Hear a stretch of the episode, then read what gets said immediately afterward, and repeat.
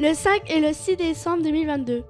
Un reportage des élèves Ulysse de 6e, 5e et 4e. Du collège Arostan de Doulan. Avec Léo, Céliane, Clara G, Mathéo, Célia, Clara S, Isaline, Noah, accompagné de Madame Vandepute et de Monsieur Guichard. La journée s'est terminée avec les projections du film Les enfants sacrifiés du pétrole, dont Céliane, Célia et Clara euh, Isaline ont interviewé les spectateurs. Euh, bah oui, ça va, j'ai bien aimé.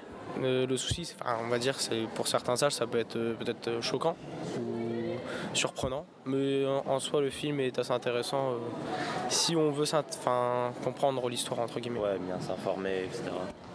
Oui, bien s'informer, etc. Je, suis, je rejoins euh, Victor euh, sur ce qu'il a dit. C'est, euh, je pense, la même chose. Bon, euh, c'était quand même assez euh, troublant euh, en fait quand on voit quand même que bah ils, ils ont rien en fait ils, c'est, c'est un peu la misère pour eux bah j'en avais vu un peu dû euh, comment ça s'appelle dû à un, un, livre mais euh, on va dire ce qu'il a rajouté là c'était notamment euh, que ce soit les enfants qui soient touchés